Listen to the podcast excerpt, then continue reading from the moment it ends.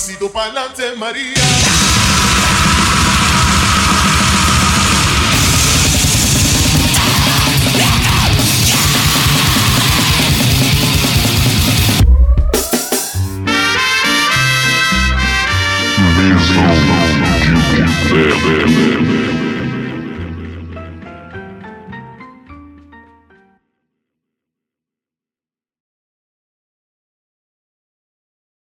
É isso aí, chegamos com o Mesão de Boteco. Esse é o. Vai ser o primeiro Mesão de Boteco entrevista. Nós vamos voltar aí com o formato de entrevistas que nós tínhamos no antigo podcast. E vai ser muito massa aí. A numeração vai ser diferente das edições normais, só para dar um destaque. E esse podcast você vai ouvir lá no nosso site, posthardcorebr1.blogspot.com, nas nossas redes sociais, Facebook é posthardcorebr, Instagram e Twitter posthardcore underline BR. Nos agregadores você vai conseguir, além de ouvir essa edição, todas as outras. E quais agregadores estamos? Spotify, Deezer, Castbox, Breaker, Pocket Cast, Radio Public, Anchor, Overcast, Google Podcasts e um dia, quem sabe, a gente esteja no iTunes. Vamos ver se a Apple deixa, né? Vai, vai saber. E para inaugurar, é, eu, eu acho que não teria um, uma pessoa com melhor para a gente começar. É, é, um cara que a gente conversando antes do programa se conhece há quase 20 anos. É, ele é baixista, ele já tocou no Desvairados, no La Revancha, no Ashot Cyrus e atualmente é baixista da DER. Maurício Toddle, mais conhecido pelos antigos como Ponês. Cara, muito obrigado, seja bem-vindo. Beleza, Ferraz. Valeu aí, obrigado pelo convite. E é isso aí, 20 anos indo a shows, se encontrando de vez em quando e espero que venha muito mais pela frente. Comendo, comendo aqueles brigadeiros de bolo lá na casa do Thiago, nos ensaios. É, nossa, isso aí era. A mãe do Thiago acabava com a gente quando era criança, de tanta, tanto bolo, tanta coisa para ela fazer para comer, Não, né? tinha aqueles brigadeiros de bolo que o Tama comprava, achava que era brigadeiro, você comia lá, era bolo. Puta que Pode pariu. crer, mano. tipo, o recheio era enganoso, né? Era enganoso e só o Tama comprava aquela porra. Mas a gente falando então no começo, cara, é, a gente se conheceu, por nós temos um amigo em comum, que é o Thiago. O Thiago tocou no Desvairados e depois eu montei com ele o Mussum. E a gente se conheceu porque um belo dia nós fomos na casa de um cara, que era o Juven... Juneval, Juvenal, é Juneval, ah, eu sempre erro o nome desse mano, não adianta. Eu posso gravar 30 vezes isso que eu vou errar o nome do cara. E a gente se conheceu ali fazendo um. tentando fazer alguma coisa de banda que nunca deu certo. E, cara, ali você tocava bateria, né? Como é que foi essa. Você já tinha interesse em tocar baixo? Como é que foi essa sua inserção? Como é que foi essa mudança? Porque ali eu lembro que você tocava bateria, cara. Então, eu desde criança, né, é, sempre quis tocar bateria, né? O meu irmão mais velho tinha banda, já teve bateria em casa e eu sempre, sei lá, prestei mais atenção na bateria das músicas, sempre quis tocar bateria. Só que, né, esse tempo com bateria em casa durou pouco, eu aprendi a tocar, nessa época eu tinha uns 12 anos, mas, sei lá, um ano depois, meu irmão parou de ensaiar em casa, eu nunca mais tive a oportunidade de tocar bateria, até que o Thiago, né, quando a gente tinha uns 14 para 15 anos, é, ganhou uma bateria, e nessa época eu mudei também na Zona Norte para a Zona Sul, então eu ia para casa dele, sei lá, no fim de semana, e a gente tocava bateria, né, na bateria dele, e a gente tinha vontade de montar banda, só que nós dois tocávamos bateria e não tinha como, né, ter uma banda com duas baterias. Então, é, a gente só, sei lá, curtia som em show, tocava bateria sem banda e, sei lá, nem pensava tanto em ter banda, assim, a gente queria, mas não, não, era, não fazia muito esforço, né? Aí um dia, né, na escola, é, é, eu só estava no primeiro colegial, a gente saiu mais cedo, eu fui para casa do Tama, que era um cara que estudava comigo, que tocava guitarra, tocava violão, ele tinha um baixo na casa dele. E aí ele me ensinou a tocar Bro do Pennywise, né, que, que foi a primeira música que eu aprendi a tocar. O hino do É, hardcore na época. Pois é, a música número um das bandas é, de moleque, né, que sempre Sim. tirava ela como cover. E aí eu, pô, eu me surpreendi, assim, falei, pô, é uma música que eu gosto, sei lá, eu não imaginava que era tão fácil tocar.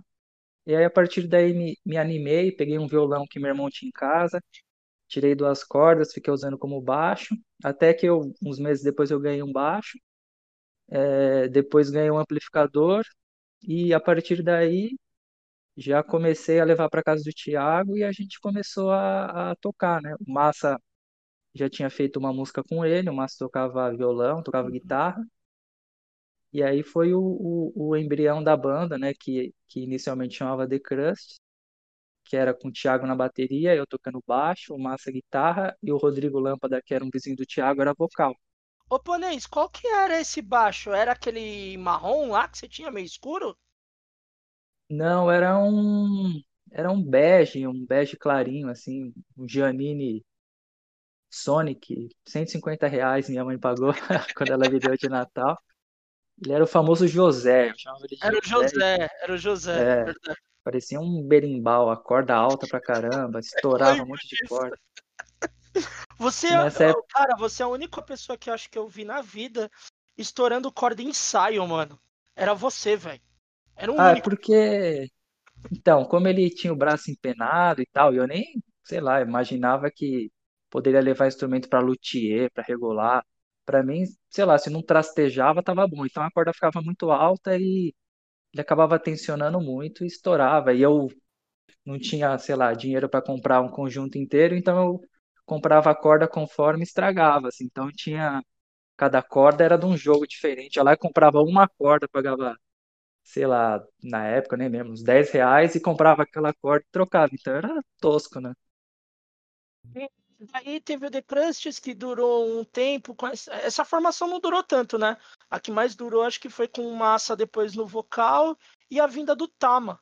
Como é que se deu essa a, a- a inserção do Tama na, na, nesses momentos, nesse, nesse período que vocês tiveram tudo banda, que a gente tinha tudo banda ali na, na região da, do Chaves e tal? Porque o Tama não era da Zona Norte, o Tama sempre morou na Zona Sul, né? Isso, então. Em 2001 eu mudei para a Zona Sul, né? Mudei para a Saúde e eu conheci o Tama na escola e ele, né, já tinha me ensinado a tocar tal. E eu sempre chamava ele, né? Falei, pô, tô montando uma banda com uns caras que eu conheço, que estudavam comigo, ou que eram do meu bairro tal, você não quer ir tocar? E ele tinha preguiça, ele, ah, não, ah, é longe, não sei o quê, ficava dando desculpa, só que ele me emprestava guitarra para o Massa usar, né? Então, meio que indiretamente, ele já contribuía com a banda, mesmo não tocando, porque a gente usava a guitarra dele. Eu ia, né, da Zona Sul até a Zona Norte levando o baixo, a guitarra e o amplificador. Ia de metrô, de ônibus tal, e até um dia ele se convenceu, assim, sei lá, tanto eu encheu o saco, ele aceitou, e aí a partir daí ele, tipo, entrou pra banda, ele já chegou, tirou as músicas fácil, assim, inventou solo, ele tocava bem melhor que a gente, e aí meio que casou, assim, todo mundo gostou dele, ele era engraçado e tal, e aí quando o Tama entrou de vez como, como guitarra, né, o Massa acabou ficando só com vocal, e aí a gente ficou mais ou menos um ano nessa formação. A gente chegou até a gravar uma. Não, acho que a demo. Não, a gente gravou uma fita, uma fita cassete, que a gente gravou num estúdio aqui perto, aqui na Saúde, que o cara só abriu o canal do estúdio e ficou gravando o nosso ensaio. E a gente ficou falando merda e tocando, e é a única coisa que a gente tinha gravado com massa, né? Uhum. depois, como quando o Massa saiu, a gente mudou para Desvairados, né, o nome. E aí, acho que de 2003 até fim de 2005, aí começo de 2006, a gente meio que ainda tocava, no fim tocando muito menos, mas ainda tentando manter a banda. É, então, agora nessa parte do Desvairados que eu quero entrar.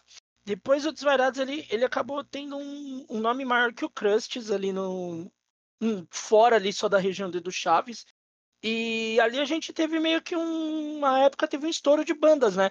A gente teve o Fim de Silêncio, teve o Chamuscos, tinha o Debit, que já existia, tinha o The Wooden Man, que depois, agora anos depois, surgiu com integrantes do Wooden Man, que tem o Dead Cops, tem o Mácula, e tinha um monte de banda ali naquela região e grande maioria dos shows no Chamegos Bar, que era um boteco de forró que virou de rock ali no do Chaves. É, E o Desvairados foi uma banda que acabou levando um pouco até pra fora ali da região o nome. Vocês chegaram a tocar em outros lugares tal. Como é que foi essa parada e como é que foi também a evolução do som? Porque vocês no The Crunch tinham uma coisa mais punk, mais assim, e vocês começaram a aumentar a velocidade nessa brincadeira. E o Desvairados começou a ficar mais rápido. Como é que foi? Foi natural? Foi tipo, porra, eu tô ouvindo tal bagulho e. Ou não? Não, a gente tem que acelerar essa porra. Como é que foi isso, pra... É, é, esse momento do Desvairados? Então, começando pela parte das bandas, é... o Fim do Silêncio já, já existia, já era, já tocava alguns anos antes da gente. Eles já tinham uma demo, né? Que era acho que aqui se faz, aqui se paga. É. Que era tipo a única banda dali que era mais mais pesada, assim, uma parada meio metalcore, assim, até é. muita gente achava estranho, assim, porque era um som diferente pra gente que só ouvia punk rock. Então, o Fim do Silêncio já era mais antigo, o Debit também, né? O Debit é, era dos caras do Jardim Brasil. Sim. Inclusive, o nosso primeiro show, o primeiro show que eu toquei na vida, quem chamou a gente foi o Debit, foram os caras do Debit. A gente tocou num lugar lá na na Águia de Aia, ela era um clube dinossauros motoclube, motoclube, nada a ver. E tocou o Debit, a gente e o Silêncio. Foi o primeiro show que eu toquei na vida. Nossa. Foi ah, acho que deve ter sido em abril de 2002. Então essas bandas já existiam, já, já eram os caras mais velhos que a gente. E meio que ele, que o, principalmente o Debit, ele meio que a, apoiaram bastante a gente, assim, chamava a gente para tocar, é, chamava a gente para colar em show deles e tal. E foi a primeira experiência de tipo ir com e, e tocar com em van com outras bandas, assim, foi, foi com os caras do Debit. E aí, quanto a outras bandas que surgiram depois da gente, o que que acontece? É, tinha muita gente que curtia som e que molecada, sei lá, tinha interesse de ter banda, mas a galera não tinha onde ensaiar, não tinha estúdio no bairro, não tinha quase ninguém tinha bateria, as coisas é, em casa para ensaiar amplificador. Sim. Então meio que muita banda surgiu por conta da gente ali, que a gente ensaiava de domingo, ensaiava domingo o dia inteiro. E muita gente ia para ver o ensaio e, sei lá, acho que a molecada via e fala, pô, sei lá, é fácil ter banda, é, né, eu posso inventar qualquer coisa aqui, fazer uma música e tal. E meio que acho que deu uma incentivada e com o passar do tempo, né, ensaiava a banda do Massa com a gente, Time of... Teve uma outra banda do Rafael, do Fernando Pote, lá os moleques ensaiavam com a gente também, então tinha vez que além da gente, ensaiavam mais umas duas, três bandas, mas tipo, usando as nossas coisas. Né? Usando a, é, nossa, a bateria do Thiago, o amplificador e tal. E meio que foi surgindo uma cena, assim, da galera. Tinha uns que eram mais voltados pro, pro melódico e tal. O, os outros curtiam mais punk, mas meio que surgiu uma banda mais de molecada mesmo, de. Todo Sim. mundo tinha, sei lá, 15, 16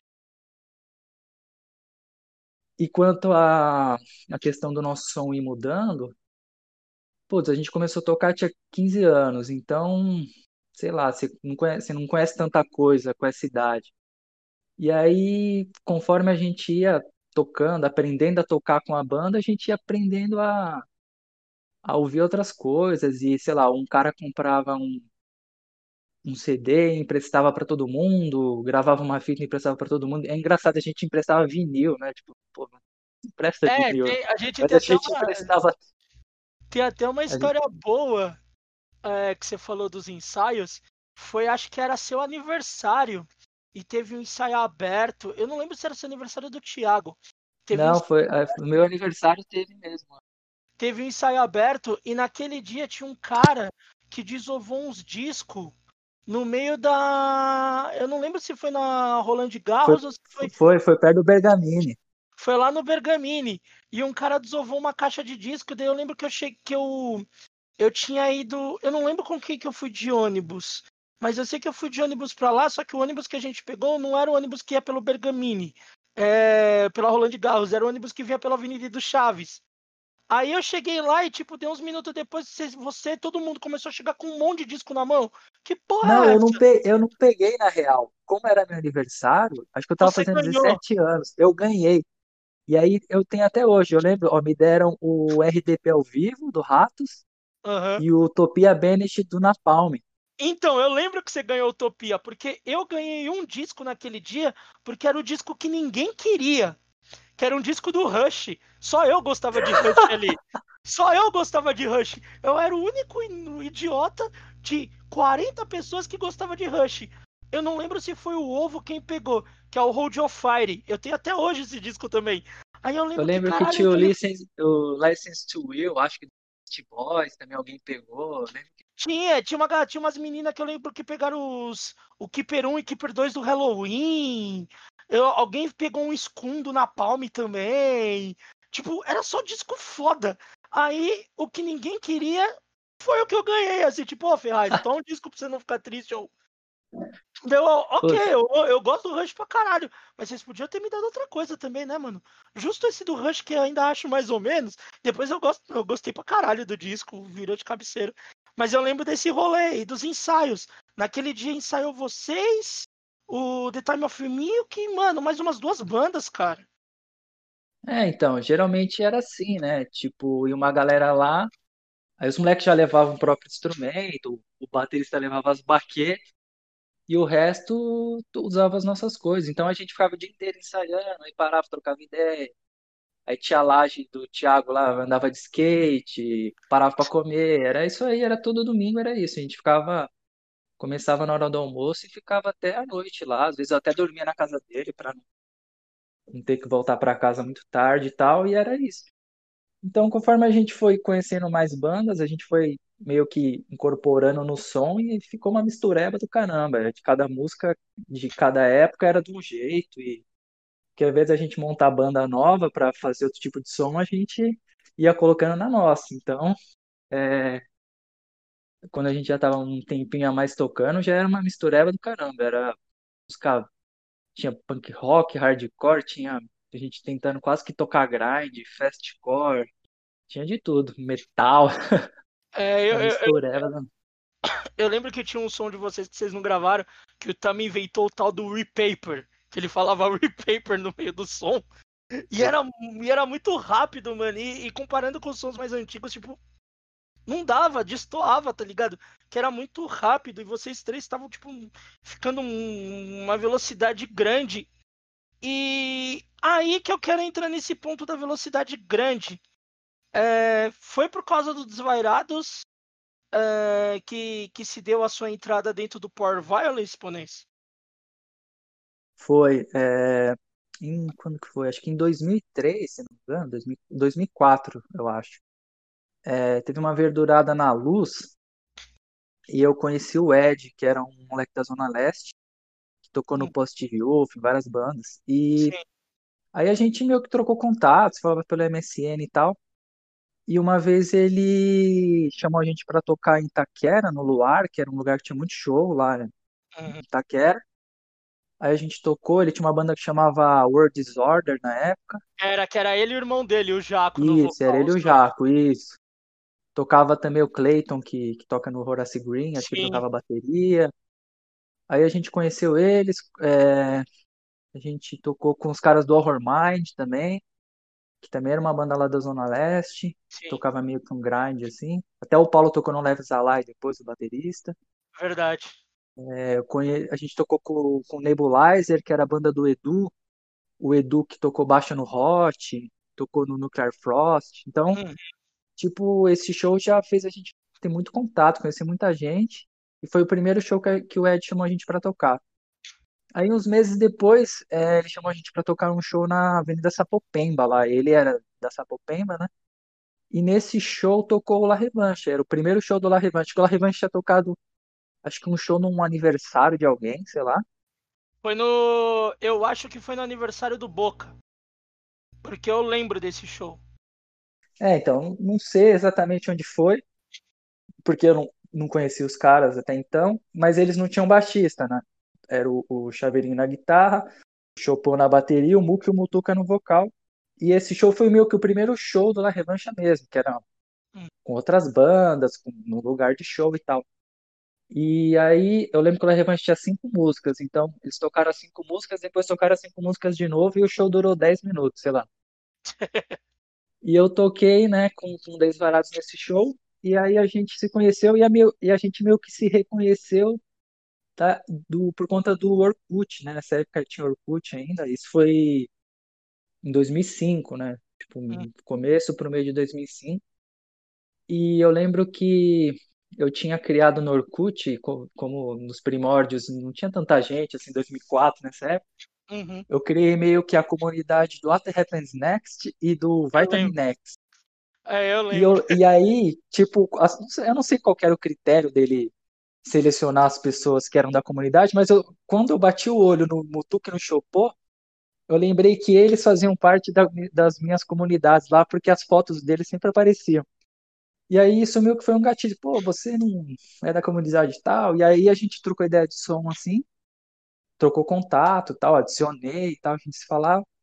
Aí, sei lá, tipo, uns dias depois os caras me, me mandaram um e-mail, tal, perguntando se, se eu queria entrar na revanche, porque não tinha baixista e tal, e eles é, né, precisavam de um baixista, e os caras piraram que eu tinha pedal, assim, tipo, tocava com uma distorção tosca lá de guitarra que eu tinha, mas eu tocava com baixo com um efeito, com pedal, assim, não era tipo aquele baixo secão que fica só bom, bom, bom, bom. Então os caras piraram, assim, aí eles me chamaram, aí a partir daí, putz, já começamos a ensaiar, peguei as músicas, fazer mais músicas, e aí Então, daí ficamos, veio pô, a demo. É, a demo, eu acho que a gente gravou no fim do ano, né? Então eu comecei a tocar, acho que no, mais ou menos no meio do ano. Eu lembro que é, os primeiros shows comigo na banda eu não toquei, que foram os shows no Rio, que foi com a galera do Ralé que, que Que organizou, né? organizou o show, os caras foram de van até. Eu não toquei porque eu tava na, na, na faculdade, tava no primeiro ano da faculdade ainda, se não me engano, e eu tinha, eu tinha aula de sábado e eu tinha prova sexta e sábado. caras iam sair na sexta, então eu falei, putz, não vai rolar, não tem como desmarcar e tal. Então, meio que o primeiro show eu nem toquei, também ainda continuaram tocando sem baixo. Mas aí foi o único também, a partir dali eu comecei a tocar. Aí acho que no fim do ano a gente gravou a demo. A gente gravou lá em, em Santo André, num Hum. estúdio que chamava Estúdio Cativeiro. Eu lembro que a avó do Mutuca foi Ô, buscar a gente de carro. É, o cara do Cativeiro fazia o som de uns shows lá na ABC nessa época. Sim. E aí, acho que era Júnior o nome dele, se não me engano. A avó do Mutuca foi buscar a gente na, na estação de trem. Aí fomos os cinco no, no Uno da avó do Mutuca.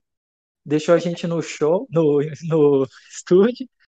A gente ficou lá, no, no- almoçamos salgadinho e, e gravamos. Tipo, a gente gravou numa paulada só, assim. né? As músicas eram, sei lá, eram simples, a gente tocava bastante, já fazia bastante show já nessa época. Então foi numa paulada só, assim, algumas horas do, do dia, assim, a gente gravou, gravou guitarra, gravou baixo, depois, né, antes disso a gente, o Chaveirinho já tinha feito a base para gravar a bateria, aí o Mutuca e o Muca gravaram o vocal e, putz, rapidão a gente já tava com a demo pronta aí fizemos meio que umas, umas mixagem meu por conta própria depois, ah, o som ficou legal assim, aí tem aquele monte de, de intro, né, inseriu aquele monte de introdução. Aí eu lembro que quando ficou pronto, quando a a demo ficou pronta, o primeiro show que a gente vendeu, eu acho que foi no começo de 2006, se não me engano, acho que foi em janeiro de 2006, que a gente foi tocar em Minas. A gente Ah. tocou em Poços de Caldas. Massa. Foi a primeira, foi a primeira vez que eu toquei fora de, de São Paulo, assim, tipo, em outro estado, né?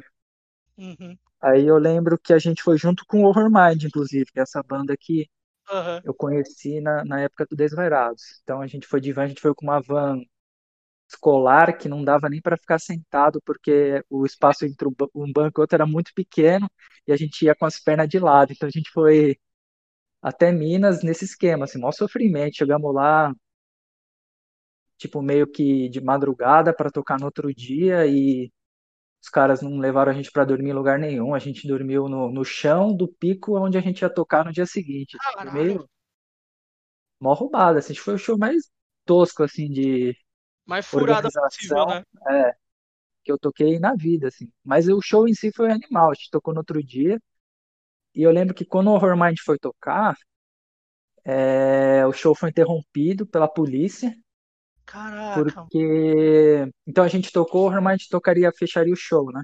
sim. E aí, putz, contaram várias histórias, mas o show foi interrompido pela polícia. Tipo, os caras entraram com arma na mão e o caramba dentro do show e Nossa. mandaram parar. E quando a gente saiu do, do era tipo um galpão assim, Uhum. tinha tipo o maior paredão que eu já vi na vida. Cara, devia ter tipo, sei lá, mais de 50 pessoas enquadradas assim.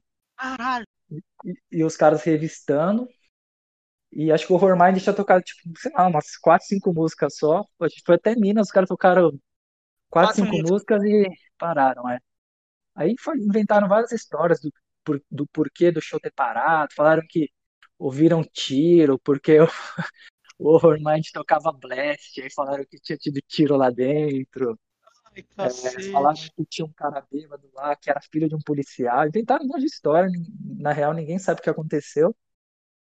Mas foi, foi a primeira experiência de tocar fora, assim. E foi engraçado porque isso daí, às vezes, até a gente relembra quando encontra alguém que estava nesse show que com, junto com a polícia entrou um cara que era da polícia, mas eu não sei se ele estava minha paisana, qual é que era, mas ele estava com, a roupa, com uma roupa do FBI. Então, quando entrou o cara, sério, entra tipo um cara do FBI com uma arma na mão, puta, todo mundo cagou dá risada, porque tipo, o show foi interrompido pelo FBI, um show tipo Poços de Caldas com os moleques 18 anos tocando, então foi muito bizarro esse show, mas foi foi nesse, nesse dia que a gente lançou a demo.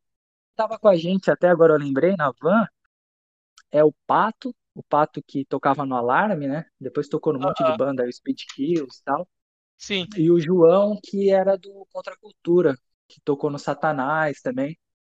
É, o Aham. João tava com a gente também. A gente tinha até uma foto, assim, com a demo na mão. Foi, foi o primeiro show que a gente vendeu. Você pode Aí falar que da. você, você pode falar que você tomou um enquadro do FBI na sua vida, japonês. Pois é, esse, esse show aí foi, foi histórico, assim, foi marcante.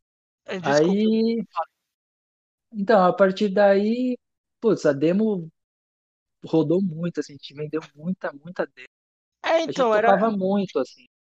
era essa parte que eu queria entrar, porque eu acho que, assim, é, lógico, lá hum, a gente até conversou, tem as edições aí anteriores de Power Violence e as de discos obrigatórios também. É, e o La Revanche a gente inclui como, tipo, foi uma das maiores bandas que a gente teve na segunda onda do Power Violence. E muito foi por causa dessa demo. É, e esse é um dos três pontos assim que eu quero meio que falar do La Revanche. O primeiro é da demo. Cara, vocês esperavam que ia dar tudo isso? Ou, tipo, porra, como, como é que essa demo tá rodando tanto? Tipo, teve um choque? Ou. Ah, como ninguém tava fazendo som mais ou menos parecido com isso, a gente até poderia pensar, talvez estourasse mesmo. É, o que, que passou na cabeça de vocês quando vocês viram que a demo tava rodando tanto assim, cara? Putz, a gente não esperava nada, na real, né? É, a gente tinha essas músicas, né? Algumas músicas já existiam até. A gente tentava tocar o mais rápido que podia, né? A gente tinha as, as influências lá, o Spass, Charles Bronson. E, putz, a banda sempre teve esse propósito de, de tocar Power Violence mesmo, né? Que Uhum. era um, um, sei lá, um subgênero, vai, que, que, putz, não tinha banda na época, assim. Não me lembro, pelo menos aqui em São Paulo, de ter, assim.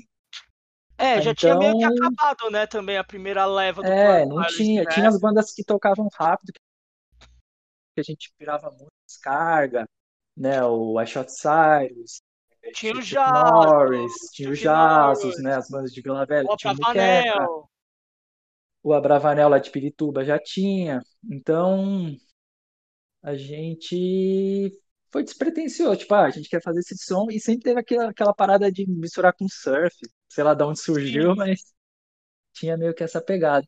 E foi despretensioso total, assim, a gente só gravou as músicas que a gente tinha fazia, que tocava no show, e eu não sei, acho que foi meio que uma junção de ser um, um som meio diferente, assim, né, em relação ao que tinha, o fato de ser todo mundo moleque tocando um puta som rápido, assim, acho que chamou atenção também. E a gente tocava muito, né? Fazia muito show, tinha muito show naquela época. Então, a gente tocava sexta, sábado e domingo, sexta, sábado e domingo, sexta, sábado e domingo. Tinha, tocava tipo sexta, sei lá, no Cerveja Azul. Sábado a gente tocava em Santo André e domingo a gente tocava em Guarulhos. Então a gente, muita gente conheceu a gente pelos shows mesmo, né? Não tinha, sei lá, YouTube nessa época. Ah, o MySpace, né? O Era MySpace foi um MySpace. negócio que, MySpace tipo, era o que fervia, cara. revolucionou, assim, né? Porque. Todo mundo conseguia ouvir o som, você conseguia ver, né, sei lá, quais, quais eram a banda por conta das outras bandas que você adicionava e ficavam ali na página. E você tinha contato com todo mundo. Era, era muito mais fácil de contato, é o que você falou. É Eu, falei ao mesmo tempo a mesma coisa que você disse. Era o contato, cara. Contato no MySpace era um treco muito bom. É, foi, eu até ouvi, né, programas aí a galera falando que foi a melhor plataforma de, de música, de, de troca de entre bandas, assim, com certeza. Nada chegou nem perto, assim, era, Não mesmo. era uma maneira muito fácil e você tinha aquele meio que é, o contador lá de, de, de, de plays, né, que a galera dava, puta, era muito legal. Então meio que foi uma junção de tudo, assim, da gente tocar pra caramba, de ter um som que até então não tinha muita banda que tocava, e tinha uma Space, aí tinha, sei lá, Fotolog, que os caras colocavam os flyers no Fotolog, era um negócio que bombava também na época. Muito. Então foi meio que uma junção de tudo. E aí a gente meio que, sei lá, com pouco tempo de banda conseguiu tocar em um monte de lugar que a gente nem imaginava, com um monte de banda que a gente gostava, assim, que, sei lá, a gente nunca imaginou que ia tocar, assim, pô, eu ia na Verdurada desde 2002, tipo, foi, acho que como evento, como acontecimento, assim, uma das coisas mais marcantes da minha vida, assim. É, então, a gente vai segurar, a gente vai segurar essa parte do Verdurada porque eu quero falar uma outra coisa antes. tá, Pra mim, o então, La Revancha tem uma importância gigante num outro ponto. Vocês foram a banda de Power Violence que chegou mais perto do que a gente pode imaginar de mídia norm- comum. Vocês tocaram na MTV no programa do Gordo.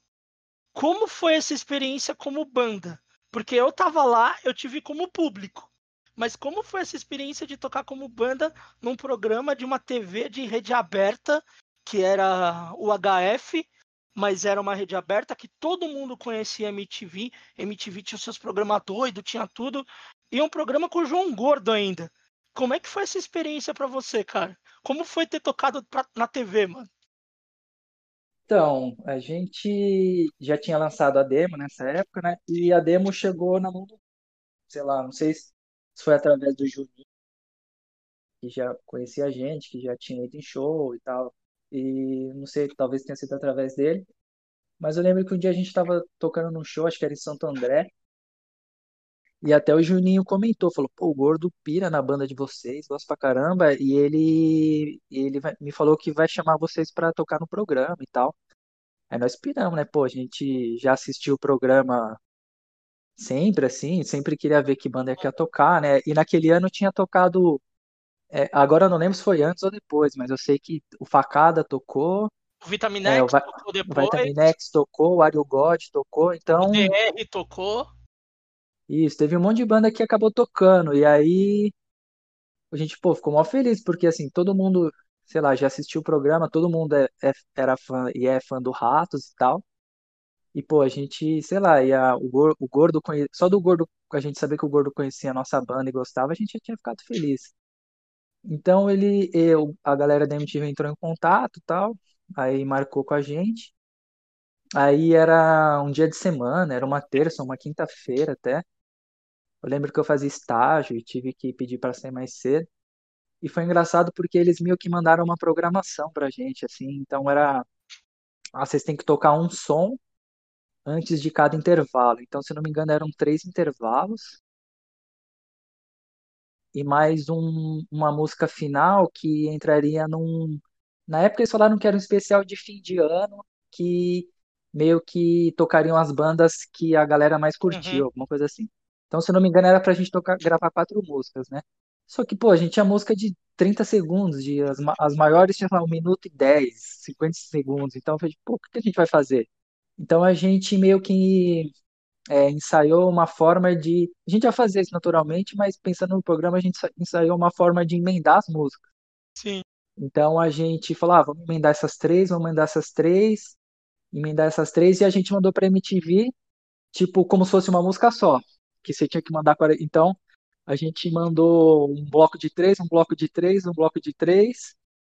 E tanto que no programa aparece, tipo, a gente toca três músicas, né, em cada de, de uma vez só. Então, antes do intervalo, o, o Gordo apresentava o programa, fazia as brincadeiras lá, os quadros e tal. E antes de ir pro intervalo, ele fazia algum comentário e chamava a banda e a gente ficava lá pronto para tocar. Eu lembro que você estava lá, então você via que durante o programa, a gente ficava lá em pé com as coisas, vendo o que tava rolando. Tudo parado, a gente rindo. Eu lembro que a gente é, ficava então. rindo dos bagulho, tipo, caralho, mano.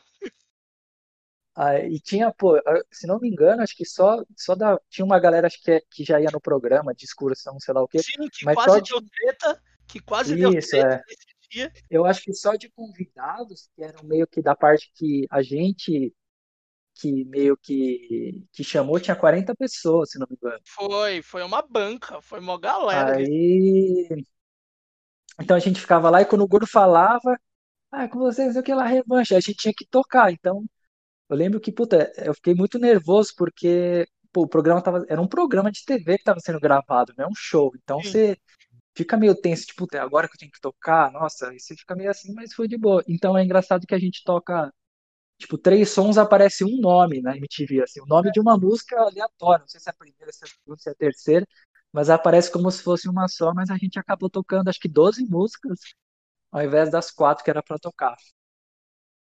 E foi engraçado, tipo, na passagem de som, é, a gente foi como se fosse uma gravação de estúdio mesmo, então ficou é, pegando todas a, a, gravando toda a bateria, só caixa, só surdo, só bumbo, baixo, guitarra. Aí chegou na hora do vocal, os caras, canta uma música aí.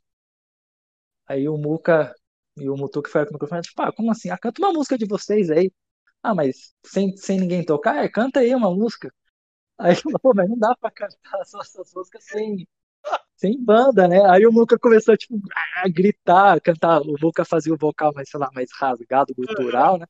E começou a cantar isso, tipo, sem, sem banda, não, cara, ah, tá bom, tá bom, tá bom, tá bom, não precisa não.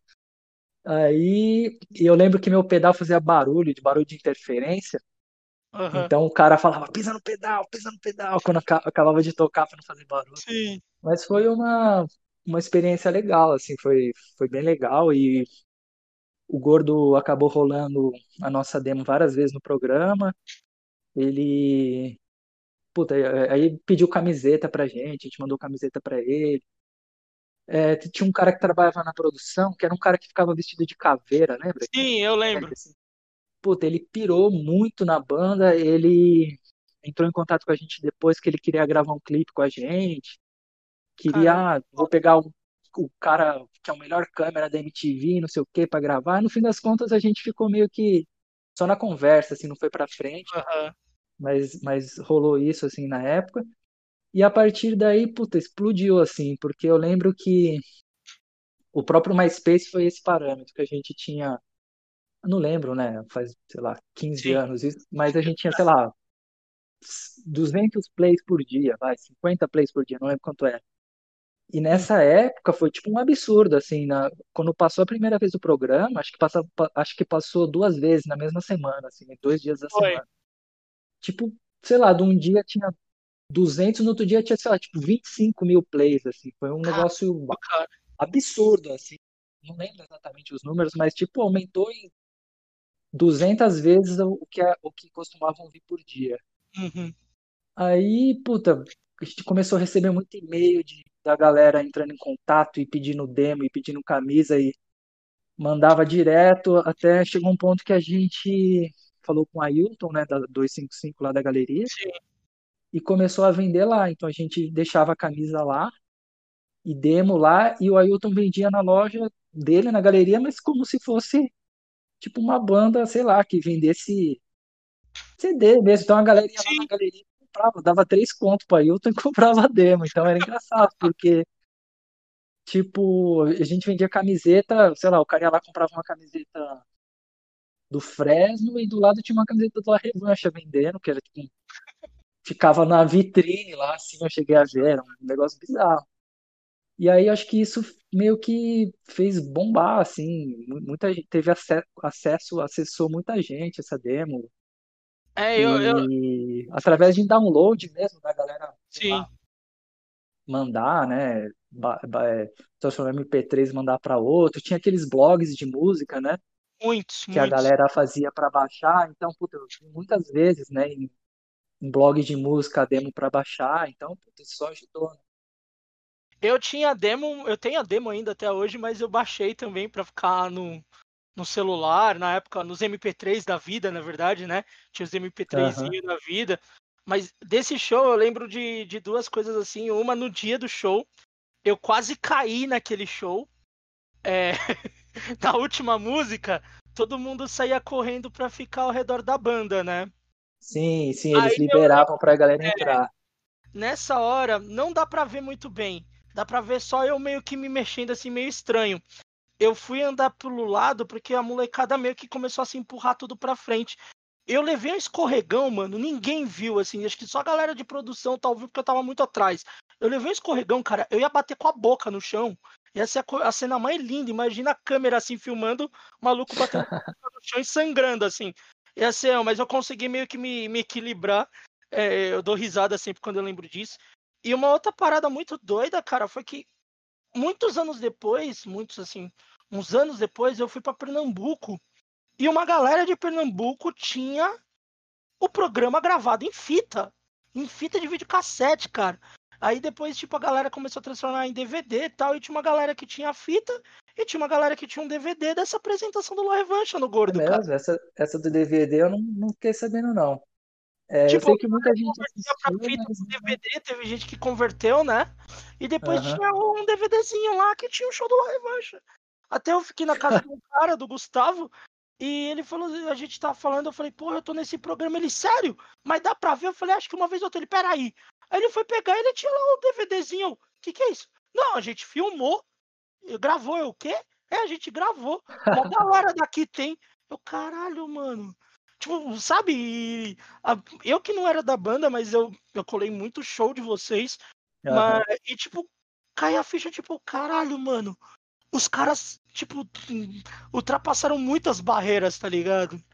E. Não, mas é, isso, tipo, sei lá, é uma, é uma surpresa, assim, até hoje, às vezes, é, vi gente falar, assim, né, é, ano passado eu toquei em Manaus e Belém, né, com, com, Uhum. com o Der, com o DR, e, tipo, a gente tocou com uma banda de lá, que é uma banda que já existe há mais tempo, mas tem uma formação nova, que é o Scarne, Ah, o Scarne, eu lembro. é, é uma Conheço. banda da, né, da época do Dercy Gonçalves e tal, mas é, tem uma formação nova, E é uma molecada que, que, que toca hoje em dia.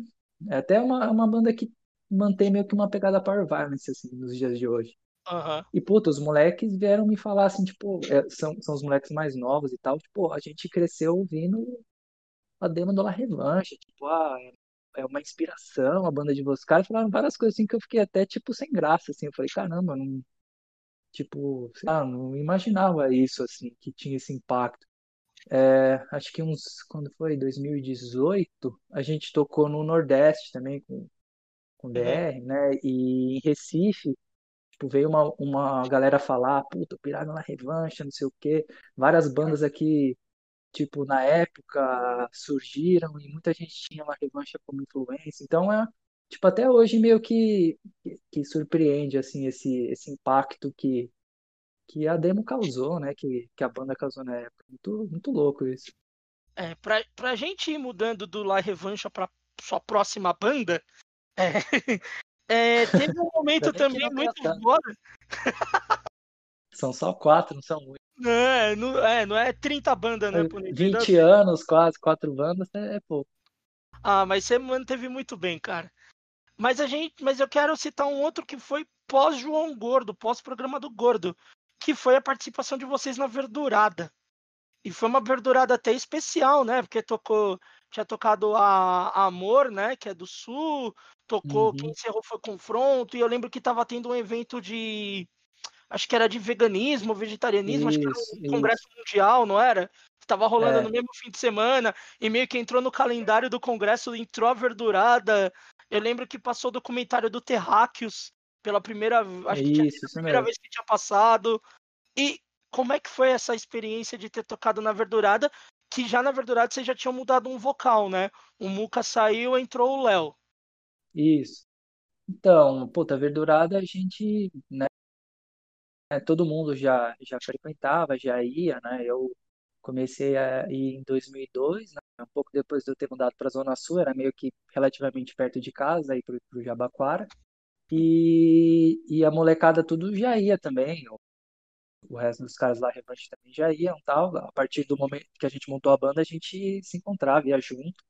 Sim. E, puta, a gente pirou quando chegou o convite. Assim, antes da Terra da Verdurada, a gente tocou no Pirituba Terror, que era um, um festival que tinha em Pirituba que também, puta, era, era, era legal, era, era Vocês, é, vocês dizer, tipo tocaram com esse, importante na época, assim. vocês tocaram com esses comungados nesse rolê. É, eu acho que o. Subcut, acho que tocou com a gente. Também tocou, porque eu tava nesse rolê. Pode crer, você tava também, verdade. Acho que o Massa, o Massa tava também, não tava nesse rolê? Não foi o Tinha mais Thiago? alguém, Não foi o Thiago que talvez, é. Eu Não lembro que sei, teve tinha, tinha que alguém, comigo. sim, ou Lara, talvez. É, Eu lembro que tinha alguém, sim. Isso. Então, a gente já tinha tocado no Pirituba Terror e a gente já ficou feliz, pô, Pirituba Terror, é- era um festival bem legal na época. Aí quando surgiu o Verdurado, a gente pirou, puta, vamos tocar, os caras chamaram a gente pra abrir a Verdurado. E era louco, porque é, foi isso mesmo que rolou. Tava é, nesse fim de semana teve o meio que encontro mundial do, do vegetarianismo, veganismo no, no Brasil, foi em São Paulo. Então, como a Verdurada sempre teve, né, a, a, a temática do, do veganismo e tal, eles incorporaram, né, meio que na programação e foi uma verdurada especial vegetarianismo. Então, é, foi uma verdurada em que todos os membros de todas as bandas, né, eram vegetarianos ou veganos. Foi a única vez que, que rolou uma verdurada desse tipo. E aí a gente foi chamar, como a gente, né, já, já era vegetariano, na, na época acho que ninguém era vegan. Virei vegan acho que em 2006. É, então chamaram a gente para tocar. Aí nessa época o Léo já estava na banda, saiu acho que um pouquinho depois do Gordo. Aí entrou o Léo, o Léo era do, do Contra. Do. Então a gente já sempre tocava junto. É, e aí, puta, a Verdurada foi, acho que o, o auge do La Revanche, assim, foi esse show da Verdurada, assim, de, tipo, o Mutuca levou prancha de surf e ficou surfando em cima da galera, a galera levando ele pelo galpão do, do Jabaquara inteiro, foi tipo um negócio insano, assim, eu lembro que a gente vendeu todas as camisetas, levou, mandou fazer uma sacola de camisetas, a gente vendeu todas, tipo, saímos sem nada, assim, tipo, vendemos uma porrada de demo, acho que foi o, acho que o momento, e era um negócio que ninguém imaginava, assim, tipo, a gente era mó, sei lá, nunca sonhei que eu ia tocar na, na, na verdurada lá no, no galpão do Jabaquara. E aí, de repente, a gente tava lá tocando, e tocando com um monte de banda que a gente já gostava, assim, e, e, é, e é legal que a gente acabou, tipo, conhecendo gente que, sei lá, que, que, eu, que eu era fã, assim, tipo, pô, conheci os caras, sei lá, os caras da Shot Cyrus, os caras do Descarga, tipo, galera do Ratos, tipo, umas coisas que eu nem imaginava, assim. Eram umas bandas que eu gostava, que eu ia no show, que eu tinha camiseta. Eu nunca imaginei que, tipo, eu ia conhecer os caras, ia trocar ideia, os caras iam saber quem eu era, a gente ia tocar junto. Então era, tipo, a, a- a- tudo acontecia muito rápido, assim, e, Sim. puta, foi uma época louca mesmo. E foi nesse momento que começou a se dar a sua futura inserção no Shot Cyrus? Então, eu conheci é, os caras do Cyrus bem antes ainda, é, bem antes não, né? Uns- no ano que eu comecei a tocar no La Revancha, no início desse ano, É, eu ainda tocava no Declarados, rolou um show lá no, no Chamegos, lá, o famoso Chamegos, que Eu, eu eu fiz junto esse, com. eu sabia que esse, que esse momento ia chegar, Ponês. Você até Então, lembra é, o que, que aconteceu, né? lembro, lembro. Então, é, esse show é, então, aí eu, eu fiz, organizei um show junto com o Marquinhos, que era o guitarra do Defront. O Defront era uma Sim. banda lá de Guarulhos. Toca até hoje. Eu toquei até com eles, show junto com eles, acho que ano passado. E aí o, o- a gente já tinha tocado com o Defront lá uma vez, e o Marquinhos marcar um show de novo aqui. É, eu chamo umas bandas e tal, e a gente combinou. E aí ele chamou umas bandas. E ele falou, pô, a gente podia chamar Short Cyrus, não sei o quê. E aí eu entrei com, eu entrei em contato com os caras, tipo, por e-mail, assim. Acho que foi o Calota que me respondeu na época, e chamando os caras pra tocar. Os caras, pô, beleza, vamos aí. Aí o Boca, o Boca é de Santos, né? Os caras, pô, só tem como dar uma, uma ajuda só pro Boca pagar gaso- gasolina? Eu falei, não, firmeza. Aí foi tipo 30 reais, assim, a gente deu 30 reais pros caras. O Boca veio lá de Santos pra tocar no do Chaves. É, aí ainda era a Tatiana, né, que tocava Sim, baixo, o. Calota e o Pedro. E então a gente fez esse show e como eu que, que entrei em contato com os caras, né, na, por conta do show, e eu peguei amizade com eles. assim. Sei lá, durante o show, pô, eu pirava muito na banda, assim. Era foda uma mesmo. das bandas que eu mais gostava, eu já tinha visto vários shows. Então, é, a gente se conheceu nessa época, assim, tipo, comecinho de 2005. Eu só vou pedir pra Aí, você, só, só, só, eu preciso fazer um, um- um desculpas aqui, porque esse show do Cyrus no Parque do Chaves, eu vou resumir muito rápido. Eu levei um soco da cara do irmão do Ponês, ponto. Não preciso contar, não preciso contar o que aconteceu. O Ponês estava tocando, vocês estavam tocando Minor Threat, e eu levei um soco na cara do seu irmão, não sei por que até hoje. Ok. O que aconteceu depois? O Tama ia le- foi, falou assim: não, Ferraz, eu te levo embora. Porque eu não ia ficar na casa do Thiago, porque já tinha uma galera na, pra dormir na casa do Thiago. Você ia dormir, hum, eu não lembro quem mais que ia dormir, mas uma galera ia dormir na casa do Thiago. Eu falei: não, vou pra casa. E o Tama me levou. Quando o Tama voltou, já tava nas três últimas músicas do Cyrus. Nossa, isso do Tava Levar eu nem sabia, o Tama me levou sabia. de carro. Quando o Tama voltou, tipo, o Tama saiu antes do Cyrus começar. O Cyrus não tinha começado. Foi o tempo do Tama me levar na minha casa e, tipo, não demorou 15 minutos, sei lá. O Cyrus já tava acabando o show. Então, eu peço desculpas pro Tama que você não viu o show do Cyrus todo no, no, no Chamegos por culpa minha, cara. E é, esses, essas coisas de roda, né? Saía muito se Eu, batendo, eu, eu uma te perdoo, Funês, eu te perdoo, eu te perdoo, Não, eu é perdoo seu minha. irmão. Ai, ai. É Então, e aí, aí, prossegue, desculpa, cara. então, é- e é engraçado que, tipo, esse show foi o show que mais encheu na história do, do Chamegos. E a Foi. partir desse show, o Hilário, que era o dono, ele deixava entrar de graça. Porque ele falou, pô, você fez o show mais cheio daqui da, que, que já teve aqui, não sei o quê. Foi o dia que eu mais vendi bebida, que mais deu gente. Pô, toda vez que você quiser vir aqui agora, você, você não precisa pagar. Eu falei, puta, beleza. Aí todo show que tinha lá eu entrava de graça depois desse, desse show aí, porque foi bombou lá na época, né? Então eu conheci os caras dessa época. Aí é, eles me chamaram para tocar em 2006, assim, um, pouco depois da Verdurada até. Eu Uhum. lembro que a gente estava tocando num show no, no, no Joint, que era um lugar ali na Fricaneca, Sim. não existe. A gente estava tocando até com Clorox Girls, que era uma banda americana lá de Portland. E os caras me chamaram nesse dia, tipo, acabou o show, aí o Calota e o Pedro vieram falar comigo. Aí eu falei, caraca, tipo, puta, sei lá, uma das bandas que eu mais pirava, assim, eu tinha 19, 20 anos na época. Eu falei, caraca, os caras me chamando, tipo, Boca já tocava no Ratos desde 91. O Calota tem banda desde início dos anos 90, o Pedro também, era tipo fã dos caras, os caras me chamando pra tocar, eu com 20 anos, falei, puta, não sei nem o que fazer. Que foda, né? Aí os caras me passaram, tipo, um set, assim. Eu lembro que ele- eles tocavam no Bush também, pré-futuro, né? Chamava Bush. Eu fui no Sim. ensaio do Bush e tal. É, acho que o Pedro me deu um, um CD com, com as. Eu tinha os CDs separados, mas ele me deu, tipo, tudo gravado como um set, assim, como se fosse um set. E aí fiquei ouvindo pra caramba as músicas tentando tirar. Aí marquei uns, uns ensaios na casa do Pedro, ia na casa dele, a gente. Ele me passava com a guitarra, eu tirava com baixo. Eu até fiz meio que umas tablaturas, assim, pra não, não ter risco de esquecer. Eu punha, criei meio que uma tablatura de cada música. E aí, em janeiro de 2007, numa verdurada também, Uhum. foi o primeiro show que eu toquei com, com o Cyrus. Foi, tipo, puta, um dos shows mais loucos que eu toquei, assim. Esse último do, do Cyrus foram, puta, Que também foi numa dois dos verdurada, shows mais loucos. Foi, é, puta, eu to- acabei tocando várias vezes na Verdurada, né? Depois dessa do, do La Revanche, eu tava até vendo uns flyers, umas coisas desses dias.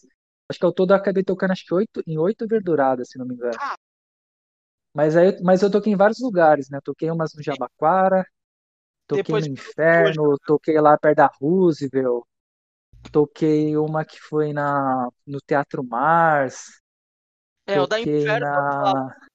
você tocou. É, toquei também até na- no último lugar, né? Que foi no porão da, da São Francisco, da Sé, né? Sim. Acho que as duas últimas foram lá. Acho que eu toquei na penúltima, tipo, de todas, assim, que rolou. Uhum. Então, puta, aí com o Cyrus foi, foi legal, porque eu comecei a tocar muito fora, tipo, de São Paulo, assim, a gente acabou tocando mais fora nessa época que eu toquei na banda do que aqui em São Paulo. Aqui a Sim. gente tocou, praticamente tocou só em Verdurado. Então, putz, eu fui tocar no Paraná, no interior de São Paulo. Foi a primeira vez que eu fui para Vila Velha. A gente tocou em Vila Velha, a gente foi junto com o Descarga. Foda. Então foi, puta, foi, foi animal, assim, foi uma experiência. E tipo, putz, eu tava, a gente viajava muito de carro, eu ficava no, no carro, tipo, com o Calota, com o Boca, com o Pedro, 10 horas de viagem só falando de som, assim. Os caras, tipo, manjam muito de som e, a, puta, aprendi muita coisa, assim, com os caras. E foi muito louco, foi uma puta Experiência, né? experiência, assim, é.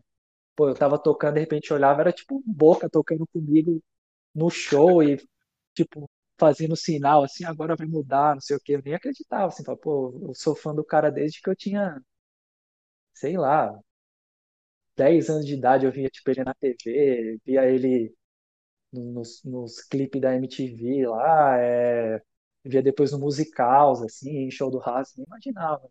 Então é um negócio maluco, assim. Cara, e aí nesse tempo, você tocou no, né, nesse momento já quase fim do Cyrus, daí inicialmente você tocava numa banda de punk, que virou, começou a virar fastcore, entrou no Power Violence, entrou no trashcore do Cyrus. Como é que foi cair na tua mão tocar grindcore com o Der? Então, o, o Cyrus acabou meio que oficialmente em 2009, né? Uhum. Aí a gente ainda fez mais uns três shows, meio shows de, de Reunião? reunião, assim. A gente tocou na, na Verdurada de 15 anos. A gente tocou, acho que na última vez que o Vitaminex veio. E tocou mais uma outra vez, se não me engano. E, então acabou meio que em 2009.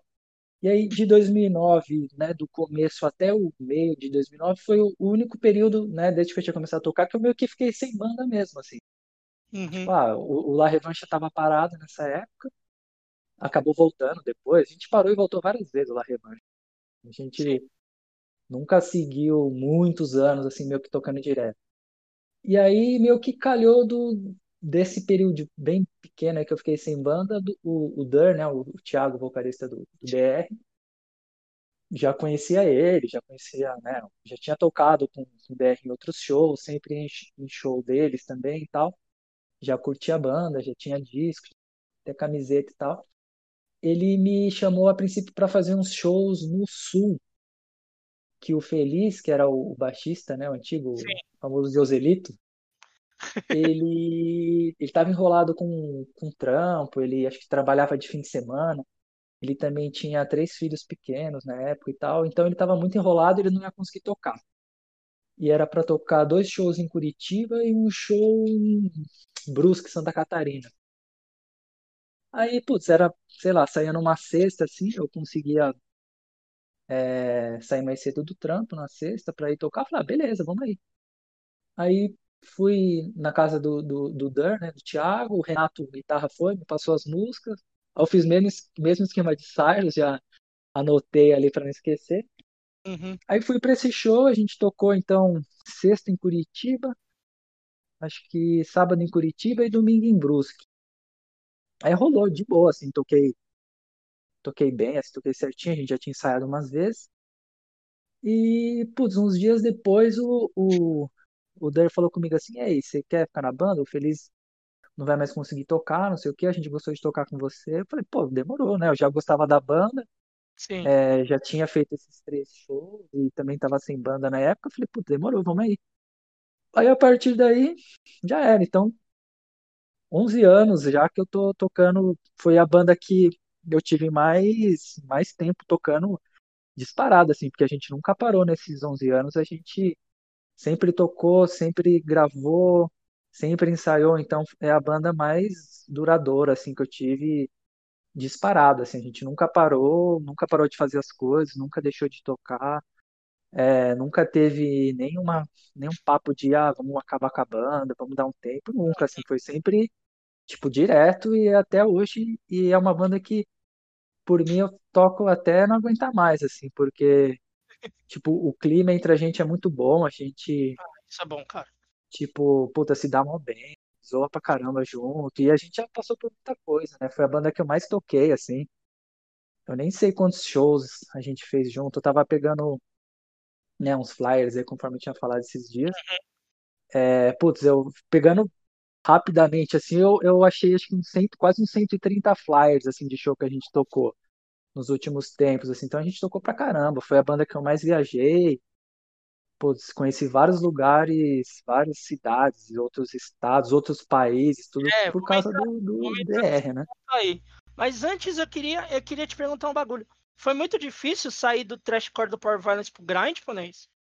Putz, até que não, porque, pô, já, eu já tocava rápido, né? Eu já tocava, tipo, eu não, não ah, tanto La Revancha quanto o Cyrus, eles exigiam que se tocasse rápido, palhetada direto, assim, então não foi difícil, não. Na verdade, tipo, o Cyrus era muito mais complexo, né? Ele, ele tinha muita variação nas músicas, é, Hum, muito tempo quebrado, as músicas eram um pouco, algumas músicas eram um pouco maiores e tal, então não foi difícil não, foi de boa, assim, o que mais mudou era questão de meio que de resistência mesmo, assim, porque tipo todas as músicas são extremas, assim, né? Você não sim. tem um quase um- uma parada, um, um, um hardcore, uma parte mais punk, mais leve, assim, é.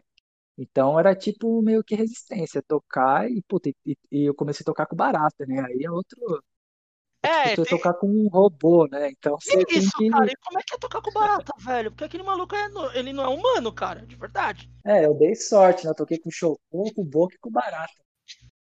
Caralho, mano. Então, putz, é. Ah, o barata é tipo incrível, né? E ele é um dos caras mais, puta, gente fina que eu conheci na vida, assim. O cara sempre tá, tá de boa, tá pra cima, assim. Nunca vi o barata mal-humorado, nunca vi ele nervosão, assim, tipo, na vida. assim.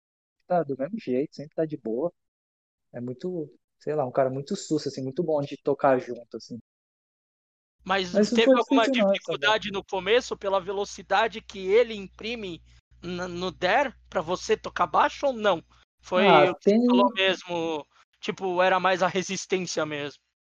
ah, tem porque é, é um gênero diferente, né? Então, Sim, tipo, ah, sei lá, a- como posso dizer, a estrutura das músicas é diferente, é- ela é mais direta, ela é uma, é uma- você não tem muito espaço de meio que sobrando entre as músicas para você fazer alguma coisa de diferente. É um negócio bem cru e bem direto. E o DR é isso, né? O DR é tipo é um punk tocado a velocidade de grind, assim, não é? Não é uma banda de grind de ah, vamos, sei lá, fazer muita, sei lá, tentar fazer coisas técnicas ou tentar fazer coisa muito metal. Tanto que é engraçado, até tem o, o Chapado, um camarada meu que toca no, tocava no Sweet Suburbia e tal. Ele é um cara que uhum, só ouve punk rock, né? E ele fala, pô, eu gosto do, do DR porque ele é tipo um punk, é uma banda de punk rock, só que toca, tipo, com blast, assim. E é isso mesmo, tipo, a gente é uma banda punk que toca rápido, assim. Então é, é meio que essa pegada, assim, é, é, é diferente. Tem a questão do... A bateria é muito importante, né? Tipo, sim, em todas as bandas é importante, mas acho que o blast é um negócio muito direto. Então, Acho que exige uma coordenação melhor com o baterista, assim, de prestar mais atenção. Acho que é mais nessa questão. Mas, puta, eu e o Barata, a gente tem muito entrosamento, assim, olhar pra cara dele e ele mudar, ou quando ele- às vezes ele toca alguma coisa errada, eu olho pra ele, ele, ele viu que eu olhei, ele já sabe que ele tem que mudar e, e Aham. tocar outra parte. Tinha uma música que a gente tocava que ele sempre esquecia, fazia uma meio que uma bateria a tempo. Toda vez eu virava, eu olhava pra, ca- pra cara dele, ele mudava na hora, ele já sabia. Então a gente tem tipo um entrosamento, tipo como eu nunca tive, assim, acho que eu nunca toquei Hum. tão entrosado com alguém assim, igual eu toco com, com o Barato. Cara, eu queria Tanto te que, que, Fale, fale, desculpa. tanto que é, no DR, todas a- as nossas gravações, é, quem faz a base para o Barata gravar sou eu, não é a guitarra, né? Geralmente é, é a guitarra que faz base para gravar, né? No DR eu que faço. Então a Cara, até gente sempre grava a isso, bateria com baixo. é bom você falar isso, que daí eu quero tirar uma dúvida com você de como foi essa experiência. Como é que foi gravar aquele split com o teste? Em que dá pra ouvir cada lado, você ouve uma banda, é o Otomanos que chama, não é? É, isso. Mano, como é que foi gravar essa parada, velho? Puta, Porque foi. aquilo foi um treco dos mais loucos que eu já vi na vida. E ver ao vivo, que eu vi vocês tocando na Roosevelt. Acho que foi um treco mais maluco que eu já vi, cara. Como é que ia ter gravado isso e como é que foi ter tocado ao vivo isso? Então, para gravar, é, metade foi fácil, metade foi difícil, porque quem, quem deu essa ideia para variar foi o João, né? Então o João veio com essa ideia aí, maluco. Bem dele, né? E, Bem é, dele. e o teste, é, o teste é a banda que a gente mais tocou junto na vida, assim, né? Uhum. Então, meio que por compartilhar o Barata, se a gente acrescenta o João, a gente tem duas bandas, né? Então a Sim. gente tocou muito junto, fez turnê, a gente tocou. Então a gente, a gente ensaia junto no mesmo estúdio, né? O João e o Barata, eles moram, eles são vizinhos e a gente tem um estúdio, né, na, no, nos fundos da casa do João. E é nosso, assim, tipo, o meu amplificador de baixo fica lá, o amplificador do Renato fica lá. Então as duas bandas são meio que, Uma em só. determinados momentos, uma só. é. Agora tem o Death Kids incorporado também, porque o, o João mudou de lá e quem tá morando lá agora é o Douglas e o Angu. Então agora é meio que teste Death Kids e DR estão compartilhando o estúdio agora. Caralho. É, então o João veio com essa ideia, aí a gente, puta, legal, a gente tinha umas músicas novas, novas né, que não não estavam gravadas. Uhum. Então a gente foi lá e a, a ideia foi o seguinte: o João falou assim, ó, vocês gravam duas músicas e o- nós, né, teste, a gente grava outras duas. Dessas músicas que vocês gravarem, vocês vão pegar só a bateria e me passar.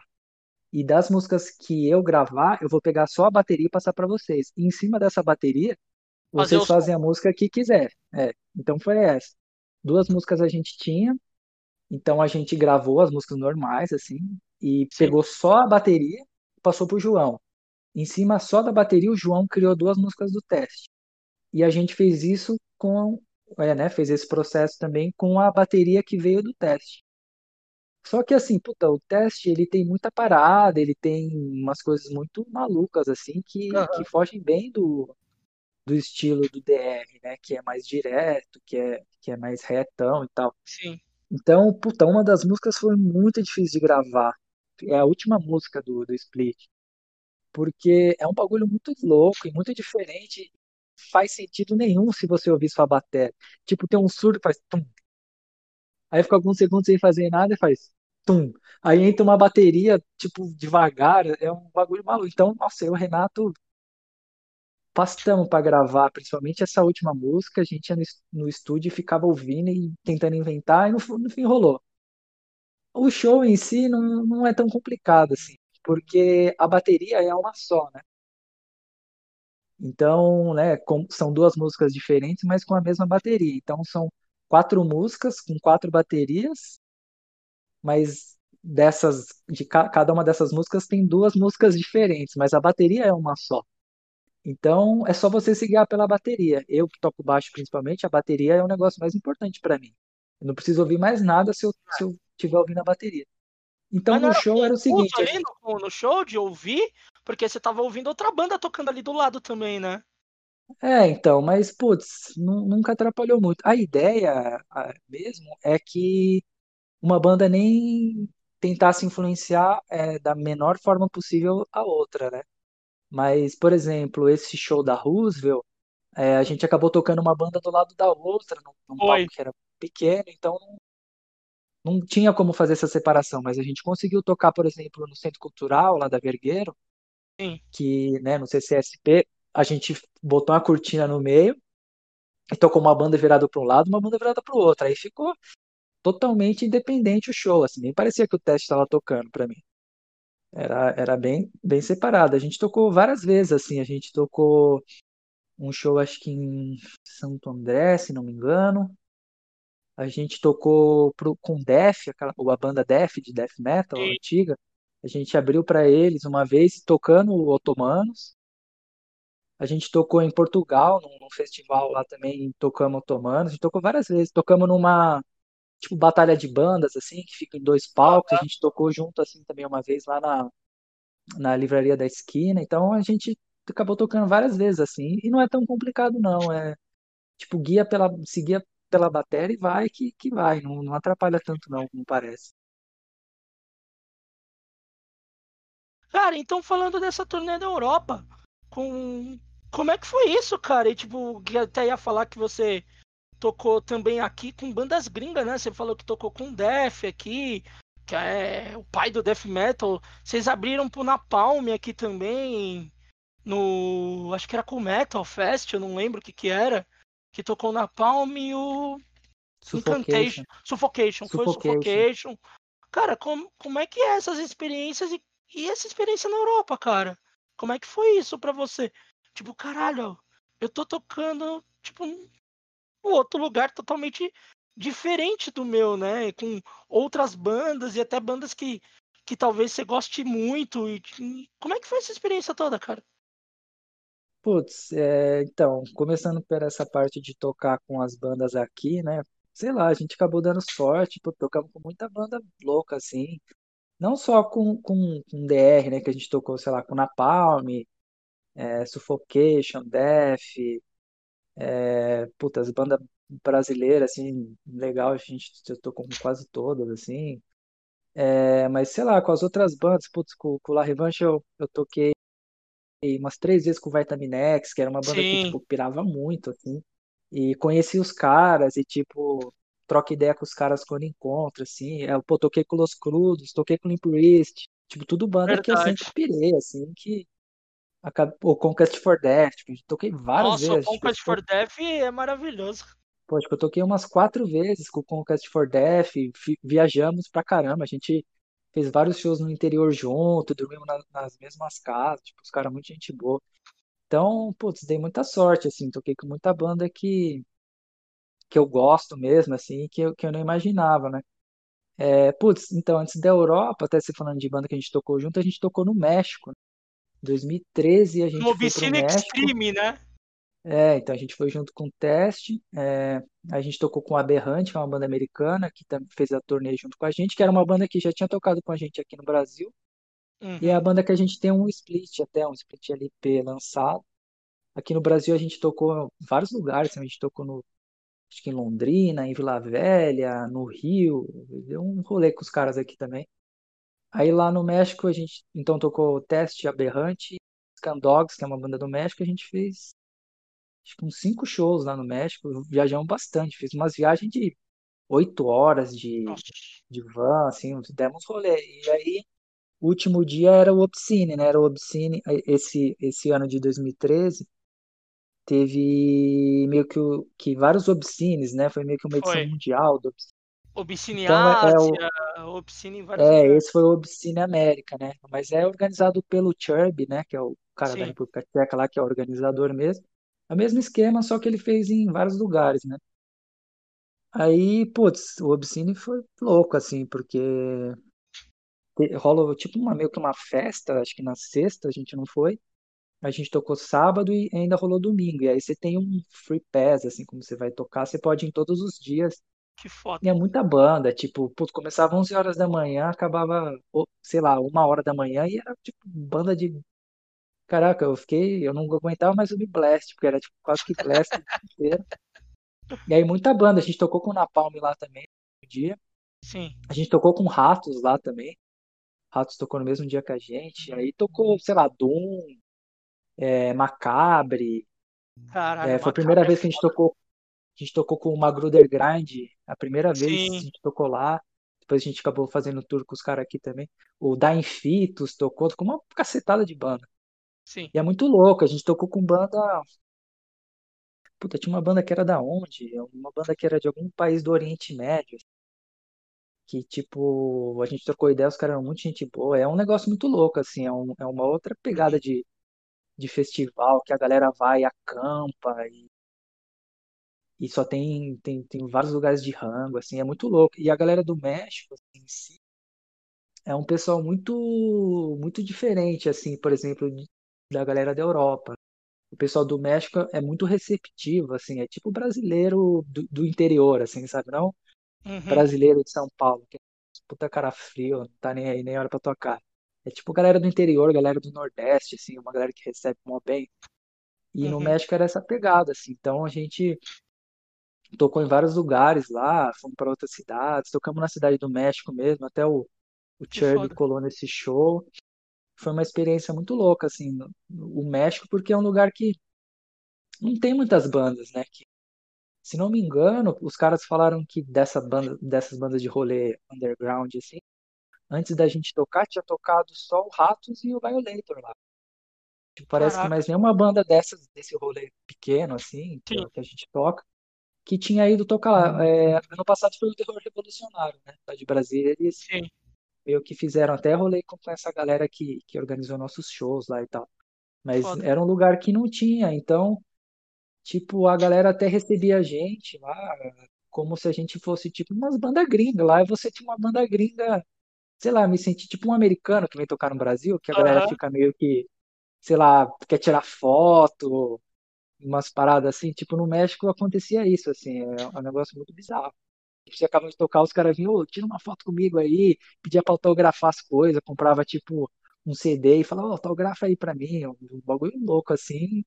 Mas, tipo, isso não com a gente, com, sei lá, acho que qualquer banda que vai de fora, os caras, né, quando você toca nessas cidades do interior de lá, que a gente tocou em Oaxaca, é, São Luís Potosí, um, umas cidades mais afastadas, assim, a galera, tipo, acolhe muito, assim, é um negócio muito louco. E na Europa, putz, é, a gente tocou em sete países e acho que 19 shows em 19 cidades diferentes. A Caraca. gente acabou passando em 21, em 21 cidades, mas é, a gente teve show que acabou desmarcando, tipo show que desmarcou no Uhum. dia, show que era, sei lá, penúltimo dia de turnê, a gente ah, vai ter que marcar esse show, deixa quieto, mas Uhum. a gente tocou 19 shows em dias seguidos, assim. Todo dia a gente acordava numa cidade e dormia em outra. Caralho. E foi só a gente, foi tipo nós quatro e o João. Então a gente que dirigia a van e fazia tudo, assim, não tinha ninguém ajudando, não tinha motorista, não tinha nada. Na verdade, quem dirigia era só o, o Renato e o Thiago, né? Porque o João já tinha ido para a Europa antes e tomado uma multa que não pagou, então quando ele entrou na, na Alemanha, pegaram a, carteira de motorista dele, mandaram pro Brasil, falou: você não vai dirigir aqui. Caralho, mano. Eu, puta, odeio de, ainda mais de, de dirigir van na Europa. E o Barata não dirige mesmo. Então acabou sobrando só pros dois, né? E, puta, a gente viajou muito rolê. E é muito louco, porque, ah, sei lá, as cidades são muito diferentes, né, entre si. Algumas são até parecidas, mas tipo, como a gente migrava de país, assim, então, sei lá, você tava tentando falar inglês com francês no dia, no outro dia você tava falando inglês com alemão, e no outro dia você tava falando espanhol, tentando falar espanhol com espanhol mesmo. Então foi muito louco. A gente tocou. é, onde a gente passou, tipo, são sete, é Portugal, Espanha, França, Bélgica, Suíça, Alemanha e, peraí, tô esquecendo algum, mais algum lugar, eu esqueci agora.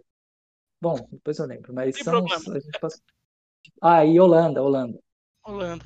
Massa. Então a gente passou por, por esses países, foi, foi uma experiência muito louca, porque lá a galera, é, como a gente tocou no verão, é acostumada a receber bandas do mundo inteiro para tocar no verão. Então Sim. os caras têm um esquema muito tipo ao extremo, assim, você toca muitos lugares que casas de show eles já têm os, os andares de cima meio que para as bandas dormirem, assim. Uhum. Então já tem quarto, você chega, os caras já sempre têm comida pronta. É um esquema muito, tipo, ó, você não precisa brigar com ninguém, não, não passa perrengue nenhum, os caras tratam muito bem, assim, é um esquema bem. Aí às vezes a gente tocava nos lugares que era tipo podre, assim. A gente tocou no Squat na Suíça, um lugar zoado.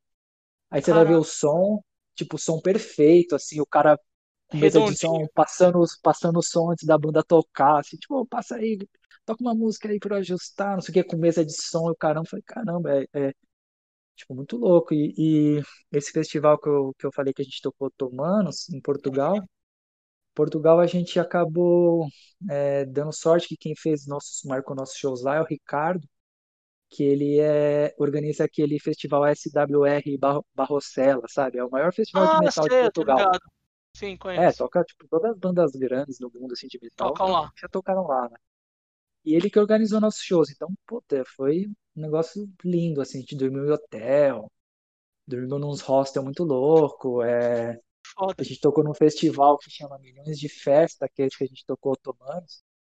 Era um Aham. festival que é numa cidade pequenininha que chama Barcelos, e é um festival que rola pela cidade, assim. Então, Sim.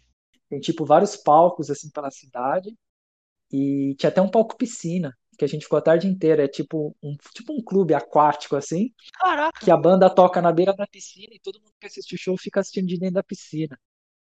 Muito louco. E a gente tocou no, no palco metal, que era na beira de um, de um rio com uma ponte medieval de pedra, assim, até um lugar muito louco. Caraca.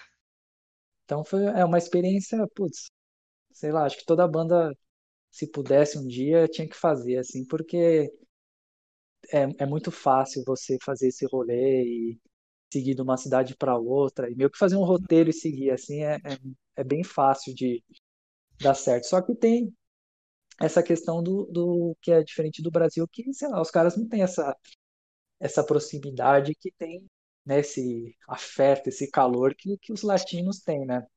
Os caras são bem mais bem- eles, sei lá, os caras têm muita, muita banda vai tocar pra lá, então não tem tanto essa, essa paixão assim que os caras têm. Nossa, que é- os caras são meio friozão, assim. Mas é, é muito louco, a experiência em si é, É doida, é, né? vale muito a pena, né? Cara, eu vou te falar um negócio. Você entrou agora no meu hall de pessoas que eu tenho que eu tenho inveja. Porque no meu hall de pessoas que eu tinha inveja de ver show, eu tenho o Rodrigo, que é daqui do nosso site, que é o Japa. Ele atualmente mora no Japão e ele viu o Razor Z. Ele nem conhecia, Porra. eu falei pra ele, vai ver. Daí no dia seguinte ele me mandou três, quatro vídeos do Razor Z, quase o show inteiro. Tenho Ah, inveja Japão, dele. muita banda, né? Americano, principalmente, pra tocar no Japão é facinho também. Então vai muita Ah, banda ele lá. tinha, ele tinha comprado ingresso para um festival que ia ter, que ia ter o My Chemical Romance, a volta, mas agora parou por causa da pandemia e tal. Então, minha inveja dele é por ter visto o Razor Z. Aí eu tenho o Douglinhas, batera do ódio social, embaixo do Massacre Alphaville, que tocou no aniversário do Jacob Soy. Aí eu tenho o Plague Rages, que tocou no Obscene Extreme, que teve o show especial do Nasum, e o Worm Hot também tocou. Aí agora eu tenho você, que tocou com Dine Fetus, com Macabre. Porra, vão se foder vocês, cara. Vocês são muito sem graça, mano. Sério, velho. dá, dá sorte, dá sorte de estar no lugar certo, Ponês, é porque, que. sei lá, não é programado. Sim. certo? É algo que, flu- que surge, né, mano? É. Vira uma experiência, né, cara? É muito foda. Bicho, deixa só pra gente dar uma. Que a gente já tá chegando perto do final. Eu queria que você indicasse alguma banda aí que você, que você tenha ouvido mais, ou, ou só ouvido. Ah, tem uma coisa pra contar, né? O senhor Maurício Toda, eu acho que é o cara que eu mais que eu conheço que mais, tem mais versões do Fresh Fruit do Dead Kennedys diferentes.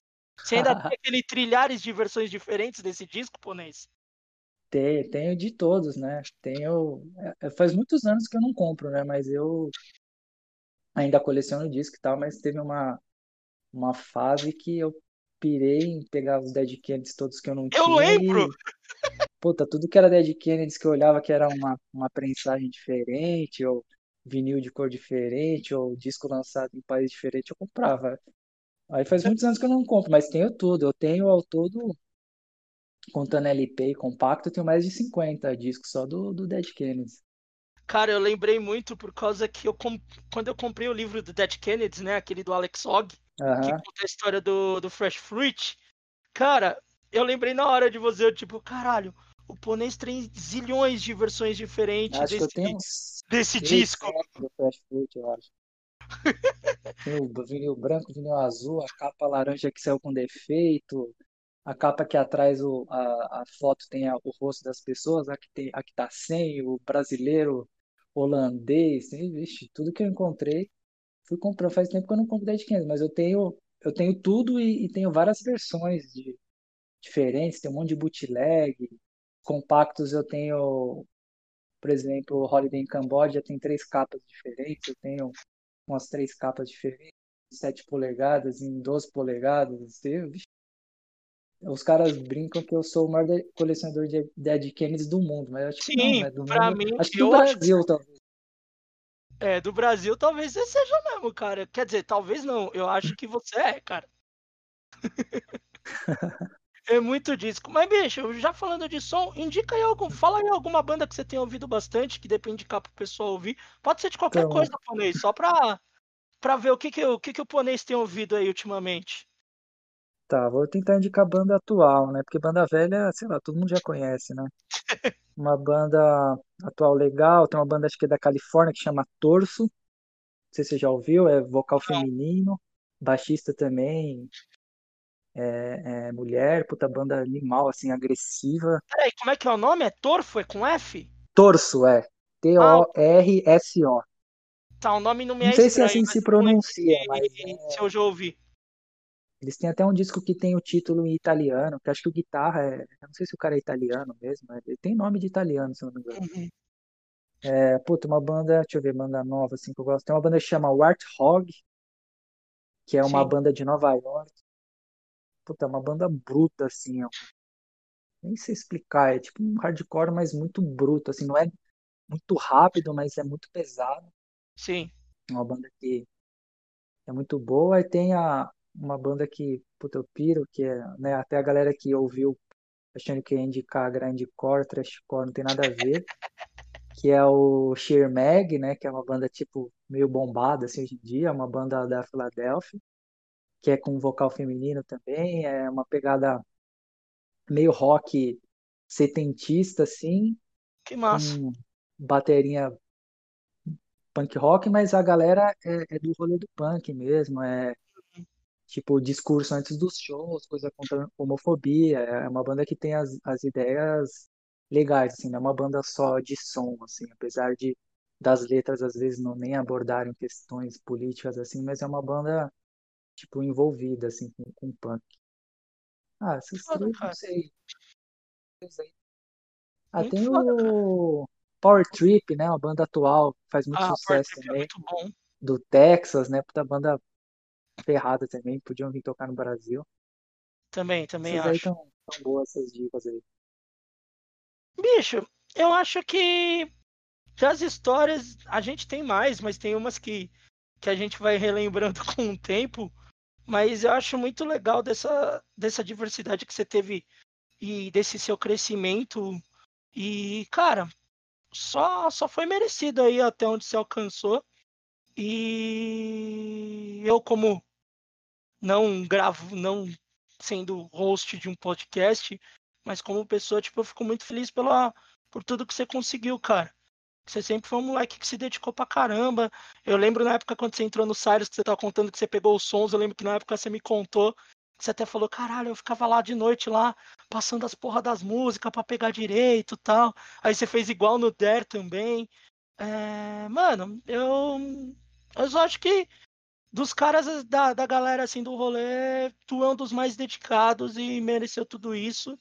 E a gente está chegando no final e eu quero te agradecer muito por essa conversa. É, são quase 20 anos de amizade e mesmo que a gente não se vê toda hora, não consegue conversar, ok, mano, a vida de cada um vai mudando, é, vai tornando outros rumos, mas a gente sempre acaba se cruzando, a gente sempre acaba conversando, falando alguma bobagem, dando uma risada. E, cara, eu fico muito feliz que você esteja participando disso daqui. E, cara, tá aberto para você, você falar o que você quiser, divulgar o DER, é, sei lá, falar do, do jogo que tá rolando agora. Tanto faz, tá. as portas estão abertas sempre para você e sem encerrar aí também, cara. Muito obrigado mesmo, Fonês.